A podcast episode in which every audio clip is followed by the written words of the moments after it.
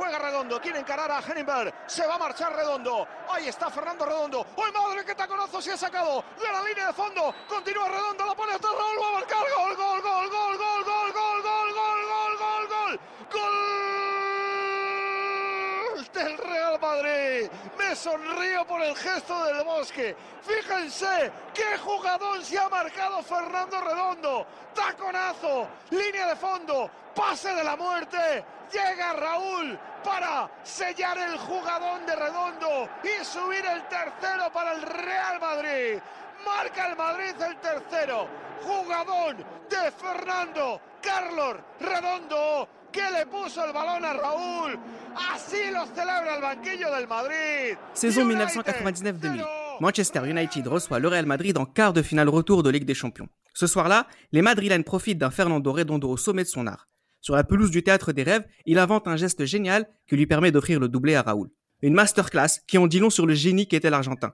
Une légende à laquelle les libéraux vont essayer d'être à la hauteur. Les libéraux, les libéraux. Le podcast qui revient sur le football de notre enfance. Et pour m'accompagner dans ce podcast, j'ai Raphaël. Salut à tous. Tate. Salut, salut. Et Johan. Hola a todos. Hola todos. Euh, bien sûr, de toute façon, un... je sais pas si en Argentine on dit hola todos aussi, j'imagine que si. Mais en tout cas, je, je sais que Johan, c'est surtout le redondo madrilène qu'il apprécie. Oh et c'est ce... Oh et c'est à Oh lui là que rend hommage ce hola todo. Ah ouais, franchement, Fernando Redondo, c'est vraiment le, c'est vraiment quelqu'un que que j'adore. On adore que Dieu, hein, on dit, mais Fernando Redondo, c'est moi, franchement, dans, tout- dans toutes les équipes que j'ai mis, dans toutes mes dream teams, Ouais. Euh, 3-4-3, Redondo, il est juste devant la défense. Moi, pour moi, c'est non négociable. On va rentrer directement dans le vif du sujet avec la saison qui voit Fernando Redondo au sommet de son art, la saison 99-2000, notamment en Ligue des Champions, histoire que tout le monde sache euh, à qui on a affaire. Tate, 99-2000, Fernando Redondo, c'est historique. C'est historique, alors que la, la saison euh, prédestinée en 1 ce qu'il allait faire euh, en Ligue des Champions, ce qu'ils allaient faire en Ligue des Champions. Johan peut mieux euh, parler de moi. Le Real, à un moment, est 16e du championnat. Et il y a ce match à Manchester, un mercredi. Et franchement, moi, avant le match, je me disais, non, Manchester allait passer au vu des difficultés du Real en championnat. Et là, d'un coup, on a ce geste sur Berg. C'est il y a Raoul qui marque. C'est inattendu. Ouais. Pour moi, c'est au même niveau que la volée de Zidane, que le but de Ronaldo contre la Turquie, le but euh, de Ronaldinho face à Chelsea, le, le pointu. Ouais. C'est un moment de grâce, tout simplement. C'est un moment de grâce où tu te dis qu'est-ce qui vient de se passer? Et les joueurs, hein, vous remarquerez bien, ils vont tous voir euh, Redondo lors du but.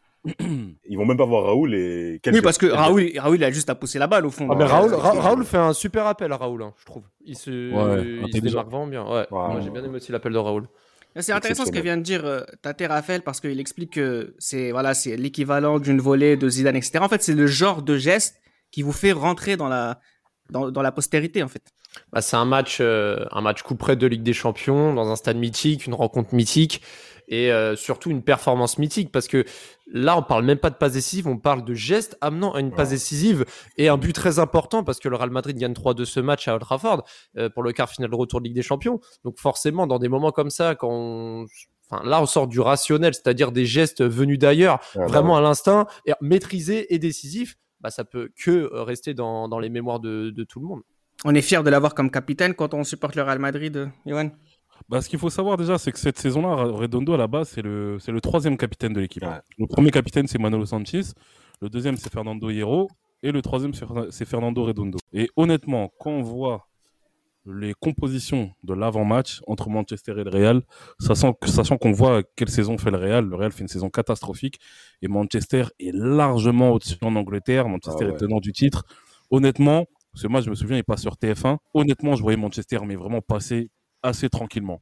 Mais quand justement arrive, donc il y a le CSC de, de Roy Keane, le- le- l'enroulé de Raoul euh, pied gauche, et là qu'on voit justement cette talonnade grand pont qu'on appelait hein, par la suite la Redondo et la passe décisive, honnêtement, là on est fier non seulement d'être supporter du Real Madrid, mais d'avoir Fernando Redondo comme chef en fait, comme chef d'orchestre dans cette équipe. Et honnêtement, moi c'est à ce moment-là que je découvre pleinement le joueur qu'il est. Et c'est à ce moment-là justement que que voilà, pour mon amour pour ce joueur, c'est décuplé parce que au-delà du footballeur, au-delà de ce geste, il y a aussi un état d'esprit qu'on aime beaucoup du côté du Real. C'est ce qu'incarne Fernando Redondo. Mais alors pourquoi on l'a laissé partir, Johan? Tu es en train de dire que c'est à ce moment-là que je le découvre? En fait, c'est à ce moment-là qu'il quitte le Real. ben oui, mais il quitte le Real pourquoi? Il quitte le Real parce que le Real justement veut restructurer son effectif. Tu sais, au Real Madrid, c'est pas moi qui vais te l'apprendre. Il y a des choix qui sont toujours, euh, qui sont toujours euh, critiquables. Il y a Redondo qui part en 2000, il y a Makelele qui part en 2004, enfin en 2003 plutôt. Il y a ces transferts-là qu'on ne comprend pas en fait. Il y a ces transferts-là qu'on ne comprend pas. Donc Redondo décide de partir au Milan. Enfin, déjà Redondo ne voulait pas partir. Hein. Redondo mhm. pas, ouais, il n'avait pas, envie de partir. C'est vraiment tout s'est fait derrière son dos. Et je pense que c'est une place qu'on a voulu laisser pour un joueur moins expérimenté que lui, plus jeune, parce que Redondo, justement, je pense que je ne sais pas si ça a été vu ou pas, mais les problèmes physiques vont commencer sérieusement à le ronger par rapport à ça. Et justement, le Milan AC récupère quand même un Fernando, un Fernando Redondo sur, euh, sur une jambe, en fait. Et c'est ça qui, malheureusement, qui fait que on, a, on va dire qu'on a trouvé le remplaçant euh, parfait avec Claude Makelele en provenance du, du Celta Vigo. Pour, euh, juste pour rebondir sur cette question, enfin sur, euh, sur ce raisonnement, je sais que Florentino Pérez il s'était engagé à recruter Luis Figo pendant sa campagne électorale et qu'il coûtait cher et qu'il fallait qu'il dégraisse justement pour, pour, pour avoir des liquidités pour ramener Figo. Et, comme tu le disais, il avait 31 ans, je crois, Redondo, en 2000 et, et, il était sur une jambe. Donc moi j'ai une question à poser à Johan surtout. Mhm. C'est que le Real Madrid a, souvent coutume de, bien vendre et surtout au bon timing. Et, là, il avait 31 ans comme tu dis, tu es sur une jambe. Donc, euh, est-ce que c'est un si grand hasard que ça de, de, voir un tel joueur partir parce qu'au final, euh, on le verra que quelques mois par la suite, euh, il va se tuer le genou droit et, au final, le Real l'aura vendu au meilleur des moments. Quoi. Euh, si c'était vraiment lié aux blessures ou vraiment à la partie liquidité pour ramener Figo? Moi, je pense que c'est un petit peu des deux. Je pense que c'est un petit peu des deux et je pense que Florentino Pérez aussi a voulu, je pense, écarter l'un des joueurs les plus caractériels de, de l'équipe aussi. Parce que justement, en vendant Fernando Redondo, il fait venir deux bons joueurs qui sont Flavio Conceição et puis Claude Makelele. Donc en fait, avec la vente, enfin je sais pas si avec la vente il, a, il, a, il en a profité pour acheter ces deux joueurs-là, mais Claude Makelele et Conceição arrivent en fait et ça apporte justement un souffle supplémentaire. Euh, je vous rappelle que Flavio Conceição, il fait partie de l'équipe qui gagne la Liga, il me semble, avec euh, le, départ euh, mmh. le de la Corogne la saison d'avant.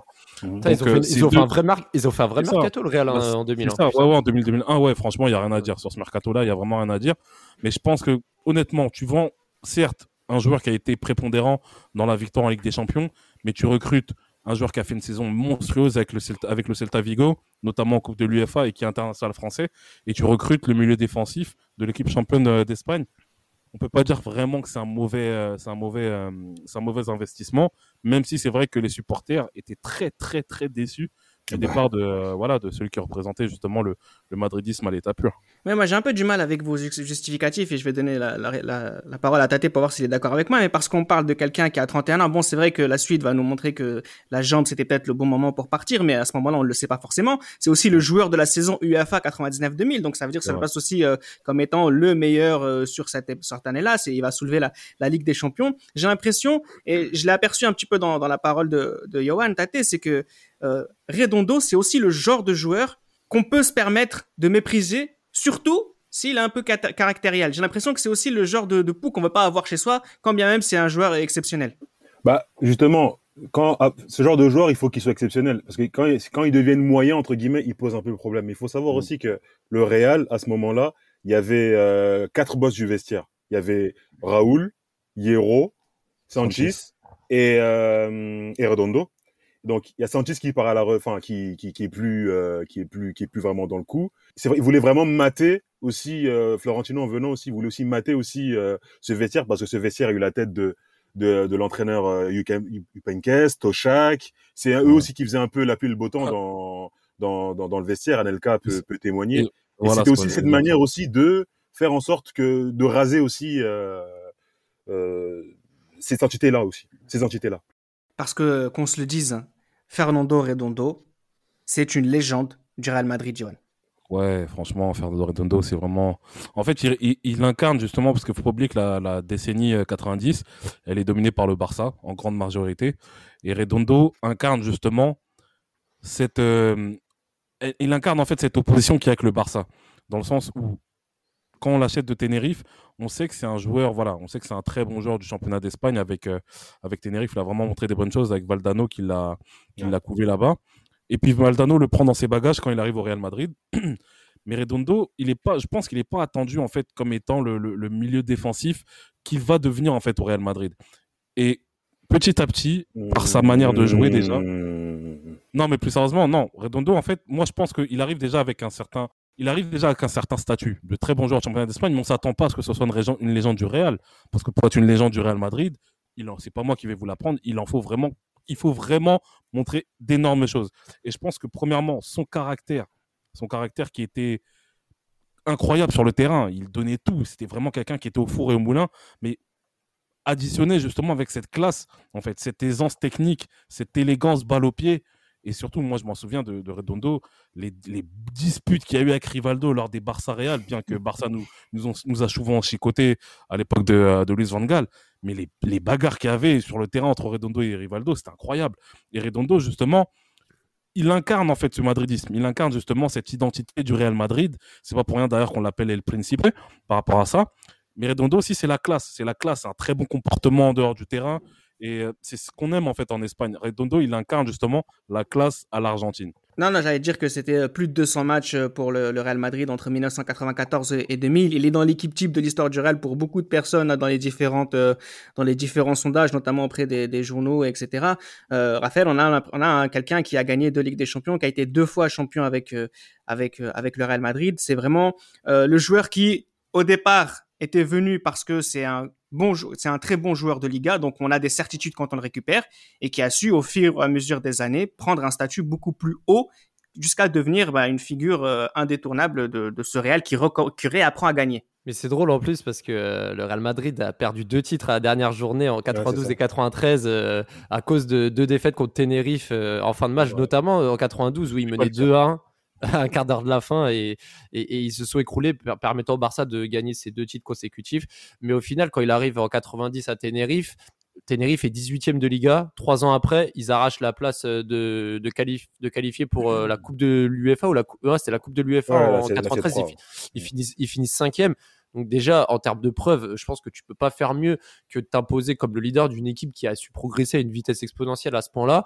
Et quand il arrive au Real avec Jorge Valdano, euh, bah, en fait, il s'impose tout de suite. Alors au début, je crois, il joue avec, euh, je crois, à partir de 95, il joue avec Sidor dans un milieu de terrain. Il y avait Carambeu. Non, enfin, il dit 80 ouais, 97. Sidorf, il 97. arrive plus tard. hein. Il arrive, Ouais. plus tard. Sidorf, il arrive avec Capello. Ouais, c'est ça, c'est ça. Mais en tout cas, après, moi, j'ai mes premiers souvenirs vraiment que j'ai de lui, c'est quand il jouait avec Sidorf et, et Carambeu par la suite.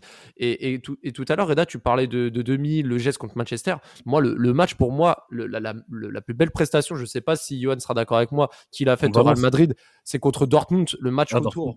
Le Ah match oui, oui, retour. euh, 98. contre- Ouais, exactement. Le match retour, Ouais, où il y a eu 0-0. Le, le Real avait gagné 2-0 à l'aller. D'ailleurs, le, le match aller où il y a eu le, les 1h30 d'attente parce que le but était tombé là. Et, et- et- et du coup, le match, il a commencé à 21h05. On dirait, on dirait un euh, concert, on dirait un concert congolais. Continue. Ouais.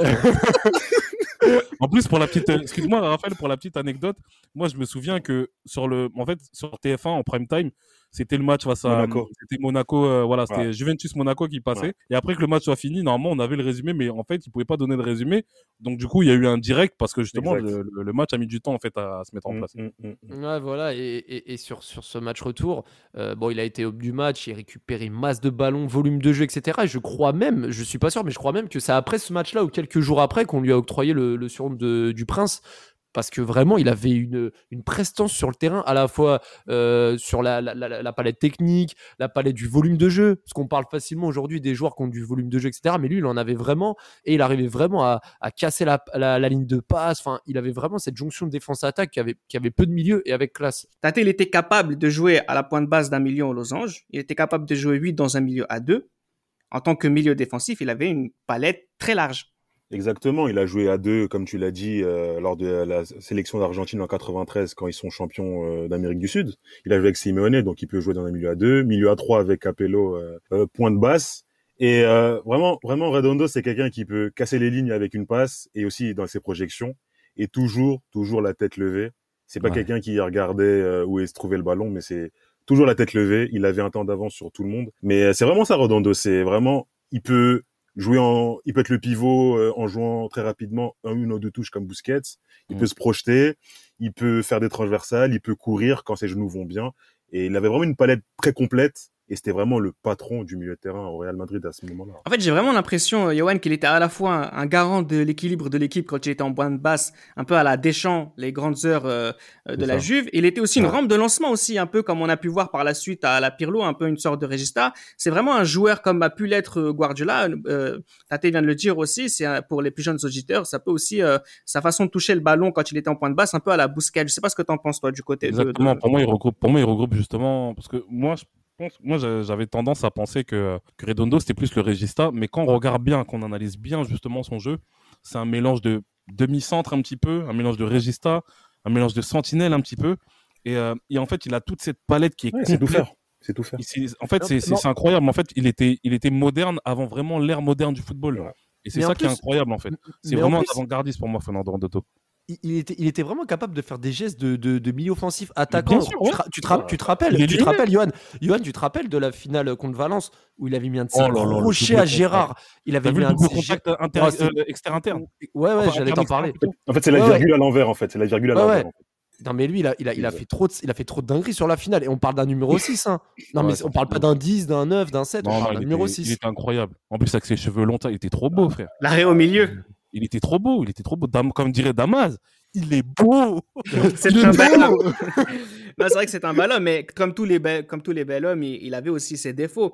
Et c'est pour ça aussi que j'aimerais qu'on en parle, Raphaël, c'est que en fait, quand on parle de ce joueur-là, je me dis que normalement, il doit atteindre un statut qui fait de lui un homme, euh, voilà, reconnu de tous, reconnu de tous, et une, vraie légende. Et son talent, il, était tel qu'il est. Euh, mais j'ai l'impression que quand même, mine de rien, il avait aussi ses défauts, toujours tactiquement, ou peut-être qu'il n'était pas assez rapide, euh, peut-être un peu trop fragile physiquement, qu'il avait un charisme qui était plus plus technique que qu'autre chose. J'ai l'impression aussi que quelque part, s'il était moderne et en avance sur son temps, sur sa manière d'appréhender le poste de milieu de terrain, il appartenait vraiment aux années 90 sur sa façon de, euh, sur, sur, son physique déjà notamment. Mais, mais en fait, c'est un peu la marque déposée des joueurs argentins de cette période-là au milieu de terrain. Tu sais, beaucoup de joueurs argentins euh, qui, qui, sont élégants à voir, beaux, performants, qui ont la classe, mais qui prêchent un peu sur la partie physique, euh, qui vont être un peu lents. Excuse-moi Raphaël, mais quand tu regardes bien, les Argentins, par la suite, ils ont toujours, ils ont toujours voulu chercher le nouveau Redondo. Ouais, Mm, mm. Et, et, même les joueurs un peu plus offensifs, euh, on en a déjà fait un épisode, même avec Riquelme, euh, tous ces joueurs-là. Enfin,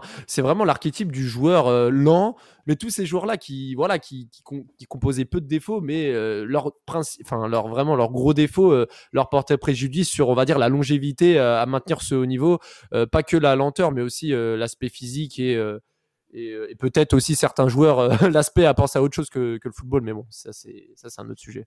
Parce que au-delà de, ce défaut tactique, euh, et c'est là que le bal blesse, c'est Redondo, c'est aussi une carrière internationale, disons-le clairement, moyenne, voire très moyenne. Alors il était cadre sous euh, Alfio Basile euh, après la Coupe du Monde 1990 et jusqu'à la fin de la Coupe du Monde 1994, euh, un laps de temps durant lequel il a été, il a pu être, pardon, champion de la Copa América 1993. Tate, c'est un très beau fait d'armes. Tu l'as dit, il jouait aux côtés de Simone dans un 4-4-2 à plat où Redondo a montré aussi qu'il était capable d'apporter un peu plus techniquement vers la balle au pied, etc. quand il laisse le registre défensif à son coéquipier mais c'est le seul vrai fait d'armes argentin de Redondo.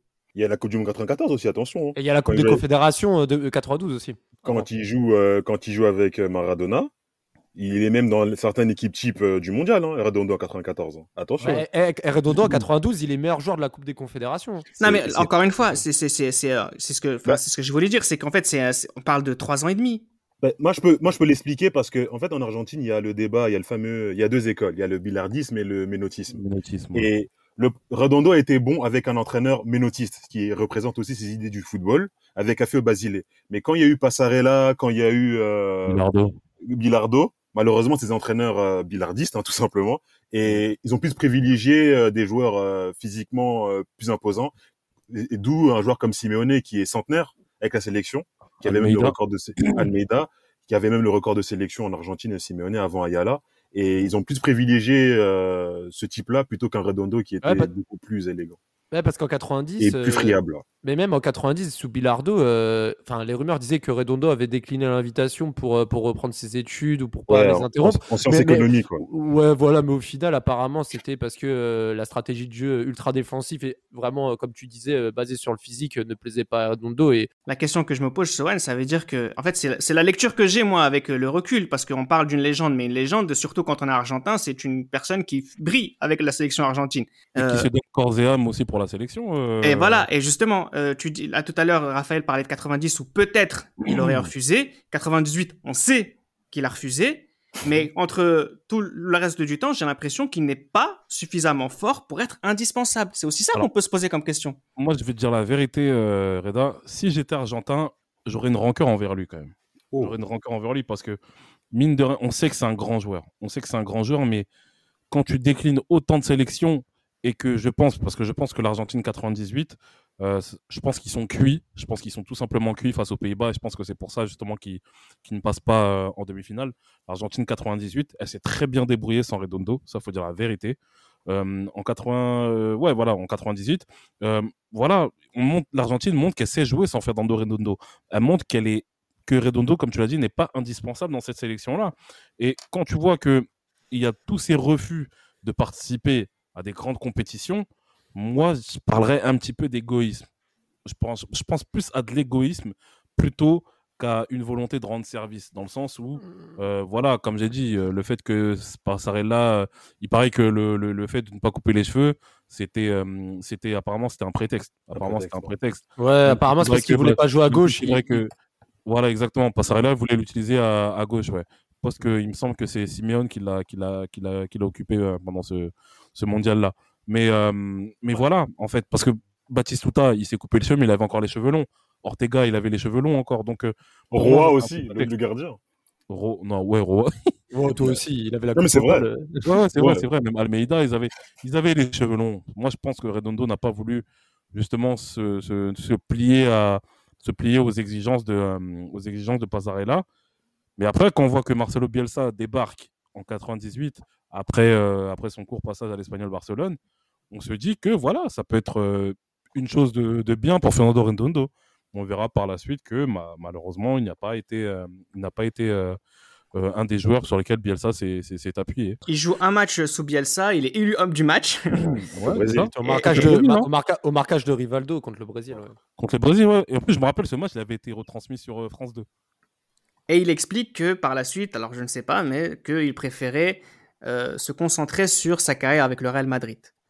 Donc quand même, on a affaire à beaucoup, beaucoup trop d'éléments qui, moi, me gênent quand on parle d'un joueur d'un tel statut. Et encore une fois, le statut n'est pas volé. Il faut voir le rôle qu'il a au Real Madrid. Raphaël Tate disait tout à l'heure qu'il faisait partie des quatre cadres du meilleur club du monde.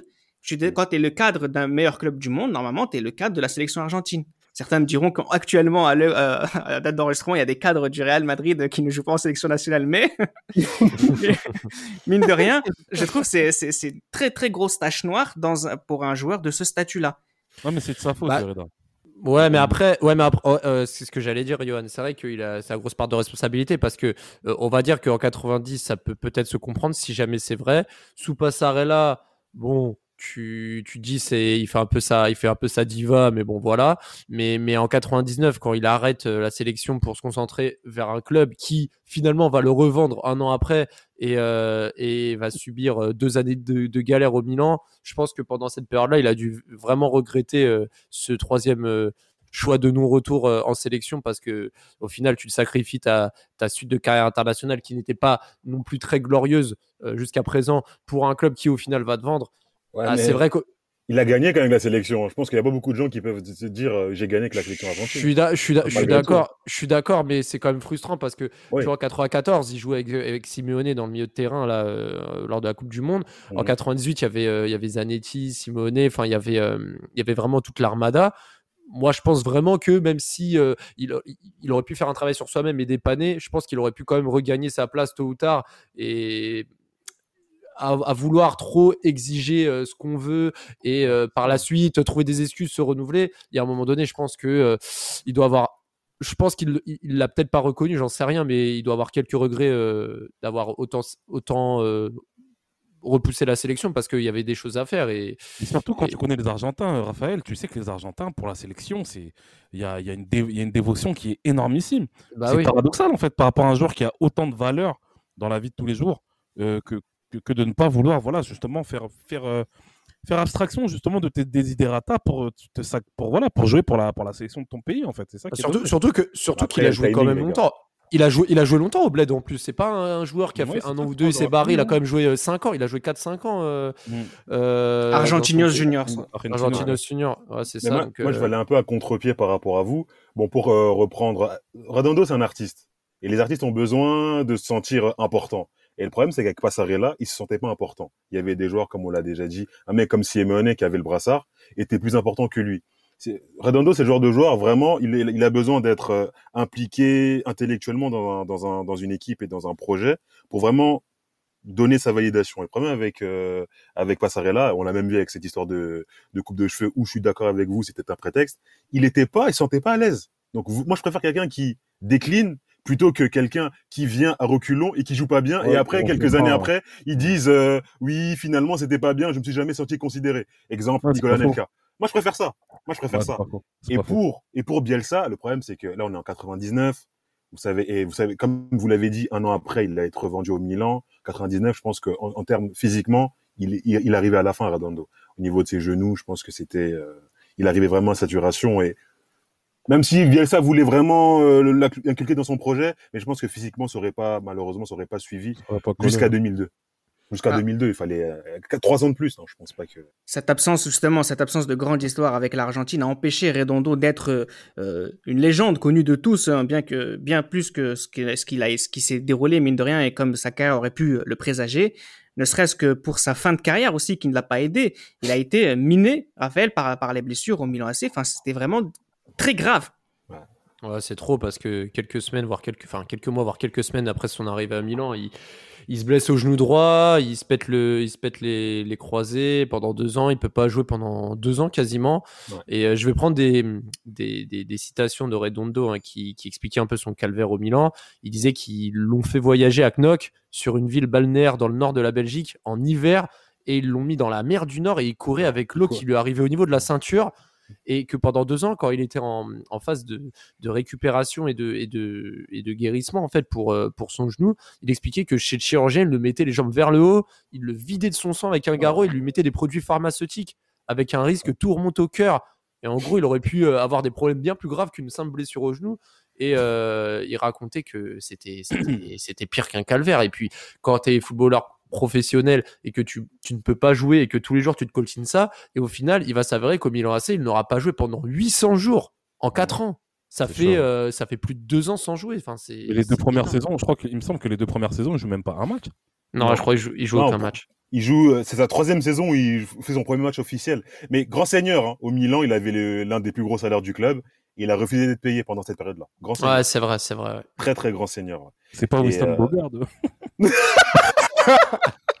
L'un des plus gros escrocs euh, du football international. hein. Et le salaire qu'il avait à Chelsea, pa, pa, pa, et, et parlons de la standing ovation qu'il a reçu à Bernabeu en Ah, 2002-2003. hein. Ouais. C'est- Ouais. Ça, c'est beau Bah, parce que. Disons que le Milan, on a fait un choix interiste euh, concernant Redondo, malheureusement.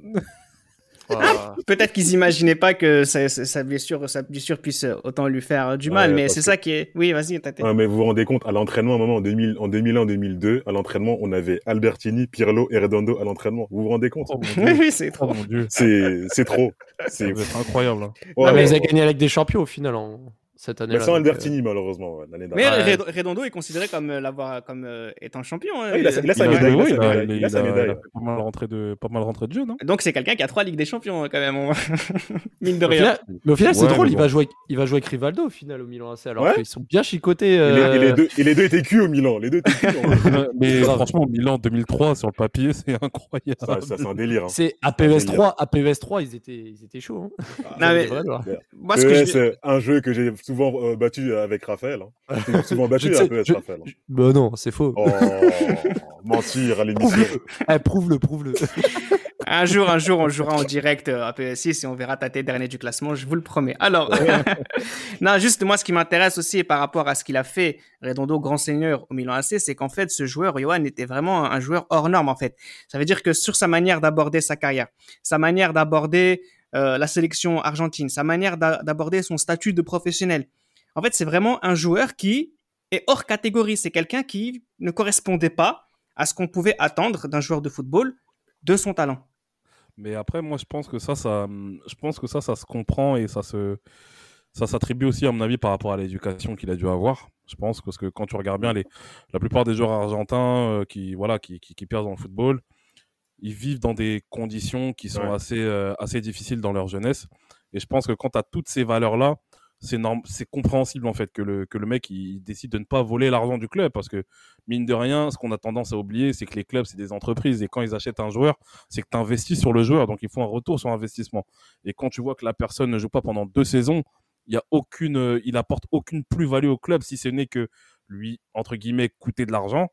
Je pense que c'est louable et c'est vraiment, ça représente aussi le côté paradoxal en fait de Fernando Redondo. Il est capable de faire des caprices justement pour un point de vue un peu plus technique dans le football, mais il est capable aussi d'avoir ces gestes, ces gestes justement de qui sont louables, ces gestes de grand seigneur comme l'a dit Tate, de ne pas percevoir justement son, son de ne pas percevoir son salaire euh, du fait qu'il ne joue pas en fait. Et ça honnêtement c'est c'est la grande classe. C'est pour ça comme je vous l'ai dit répété, dans ma dream team du football que j'ai regardé, Fernando Redondo a une place de titulaire indiscutable. Pourquoi Pour tout ça ou pour ce qui concrètement il a fait au Real Madrid? Pour revenir finalement au cœur de ce podcast-là, c'est la force de Redondo en tant que joueur du Real Madrid. Il, est aussi dans la qui ne rêverait, pas, qui ne rêverait pas d'être comme Fernando Redondo On va dire que tu es joueur de football. On hmm. te dit, il y a Dieu, il y a Dieu, l'omnipotent et, et l'omniscient, qui te dit, tu seras Fernando Redondo. Euh, tu auras la carrière de Fernando Redondo avec les mêmes attributs, euh, bon, pas physique, hein, mais avec les mêmes ah, attributs. Euh, mais ça fait partie du joueur. Bon, vas-y. Mais, mais moi, la vérité, je signe mille fois d'avoir ta carrière sans, sans toutes les opérations que les méchants Milanais ont fait concernant son genou. Donc, non. c'est vous, c'est vous, vous l'avez refourgué, il était déjà cuit. Mais bon, c'est pas grave. On s'est vengé avec Kaka 8 ans après, c'est pas grave. 9 ans après. Pas pour le même prix, par contre. ah ouais, pas oui. Ouais. Donc oui, donc Fernando Redondo, qui, qui ne rêverait pas d'avoir une carrière comme la sienne, a jonché de trophées. Euh, c'est l'un des derniers jours à avoir gagné un trophée avec la sélection argentine jusqu'à aujourd'hui. Oui, mine de rien, mine de rien, parce que c'est vrai. C'est quelque chose d'extraordinaire. On est en 2021. Eh oui. Et, son histoire, c'est quand même bien terminé parce que bon, il gagne quand même la Ligue des Champions avec Milan et, sa dernière saison, euh, il a quand même eu un, un hommage et et, euh, et on va dire un match de gala pour sa dernière euh, où il a partagé la où, il a partagé la vedette avec Baggio qui prenait aussi sa retraite sur ce match. Donc euh, titre de champion d'Italie champion d'Europe l'année d'avant. Voilà il a payé ses deux années de galère au Milan. Il, en ressort avec des, des, trophées de prestige et, c'était à l'époque où le Milan c'était un club de, de classe à l'époque aujourd'hui c'est du grand n'importe quoi. On est d'accord. Qu'est-ce qu'on va retenir, Tate, finalement, de la carrière de Redondo? Est-ce que c'est le grand joueur de Liga qui a réussi à confirmer dans le meilleur club d'Espagne? Est-ce que c'est le joueur qui fait partie de cette génération qui a gagné avec l'Argentine, mais qui n'a pas réussi à confirmer par la suite pour des raisons X ou Y? Est-ce que tu vas retenir la classe de cet homme sur et en dehors du terrain? C'est qui Redondo pour toi finalement? Ouais, avant, avant, avant, avant, avant les titres, c'est vraiment euh, l'impact que tu as par rapport, euh, par rapport aux autres. Et Redondo, euh, moi, l'impact qu'il a eu, que ce soit pour moi ou pour d'autres, parce que quand on fait un sondage parmi tous les libéraux de leur équipe type, Redondo arrive largement dans beaucoup d'équipes type euh, parmi les libéraux. Et euh, techniquement, comme disait Valdano, c'est il y a des joueurs comme ça, quand ils jouent au football, vous avez l'impression qu'ils ont un costume quand ils jouent au foot. Et Redondo avait donné cette impression-là, d'avoir un smoking quand il jouait. Et c'est pas donné à tout le monde. Et c'était les contrôles de bas, les percées, le, flair, la, tête haute. Le duel aussi. avant, le goût du duel. Le goût du duel. parce que toi, tu as parlé avec euh, Rivaldo, mais il y avait aussi les duels avec euh, Valderrama quand il jouait contre la Colombie. Avec la Valderrama, c'était des duels euh, incessants, techniquement. Et... Même quand il tacle, il est beau. Mais oui, mais c'est ça que je vais retenir plus de, de, de Redondo, et c'est pour ça que des joueurs comme Rabio et Kamavinga, qui sont pour moi les deux joueurs qui le ressemblent le plus, c'est des joueurs que je suis attentivement parce qu'ils me font penser à lui, toute proportion gardée, et c'est pour vous dire vraiment l'impact qu'il a dans mon esprit en 2021, encore une fois, jusqu'en 2021. Vous vous rendez compte? Mais maintenant, en fait, on va, je vais poser la question à Raphaël. Est-ce qu'il est dans l'équipe type des romantiques ou est-ce qu'il est dans l'équipe type de ceux qui veulent faire euh, la liste des meilleurs de leur génération? J'ai l'impression que Redondo est dans la première liste, pas forcément dans la deuxième. En tout cas, il est dans l'équipe type de Sefiu. Hein. Sefiu avait fait une interview, il avait dit qu'il l'aurait mis dans son équipe. Ah ouais, ah ouais, c'est vrai. Ah, mais il connaît le foot, Sefiu, attention. Ah ouais, il connaît, non, je, je, rigole, je rigole. respect pour Sefiu, il connaît, il connaît le foot. Mais, mais, mais, pour, mais, pour, mais Quand tu veux le salaire à chèvre, pardon.